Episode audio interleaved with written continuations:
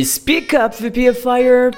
Welcome to Grammar for Anxious People. Well, here I am to try to make the grammar easier for you to understand, you know? And today, in the very first episode of this audio class, I am going to teach you how to use properly the subject pronouns, you know? So, well, let's get started. VPFI! The subject of a sentence is a person or a thing that performs the action of the verb. Subject pronouns are used to replace the subject, like a person or a thing, of the verb, okay? We do not normally say John is tall and John is intelligent. Now, saying the word John twice is repetitive and does not sound natural. We replace the subject John that appears the second time with a subject pronoun to avoid repetition and in this case to avoid saying the name John again. So we would say John is tall and he is intelligent. We replace the second John with the subject pronoun he. But what are the subject pronouns in English? Well, these are the subject pronouns we use in English.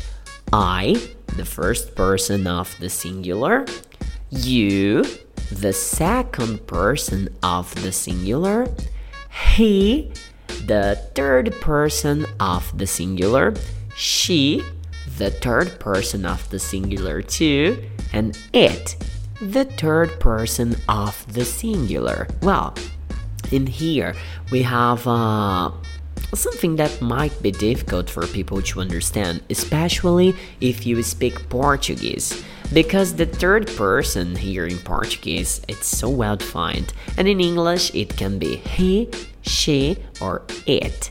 So we have three different people to use the third person one for masculine, he, one for feminine, she, and one that can be an object, a thing, or an animal, it. But let's jump up to the plural person. Now we have we. It's the first person of the plural. And you, the second person of the plural. And uh, they, the third person of the plural. So, okay, we talked about I, you, he, she, it, we, you, they. But when do you use it? Well, it is normally used when we refer to objects, things, animals, or ideas, and not normally people. For example, the dog is big. It is also hairy.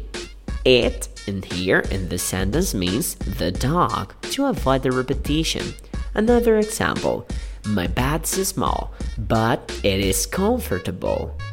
It in here means my bed. My bed's small, but it is comfortable.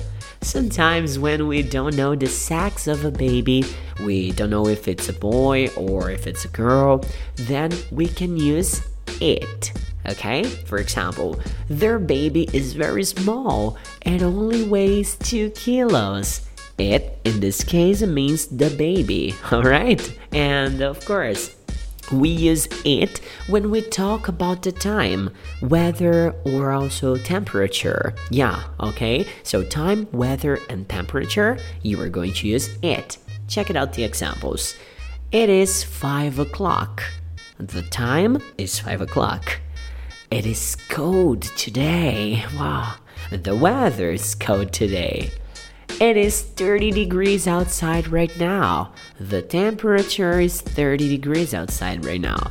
So, I hope you really could understand the subject pronouns, how to use them, and there's no secret. You just need to memorize it, okay? Because you are gonna be using them all the time.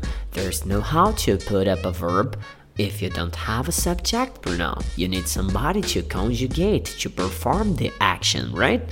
Yeah, well, uh, this grammar pill is brought to you through VPFI Forever, the English platform. So, if you are not part of the team yet, consider yourself as more than invited to know this place, this new virtual site to perform and uh, learn more English, alright? So, have a great one, VPFIer. Talk to you next time. See you around.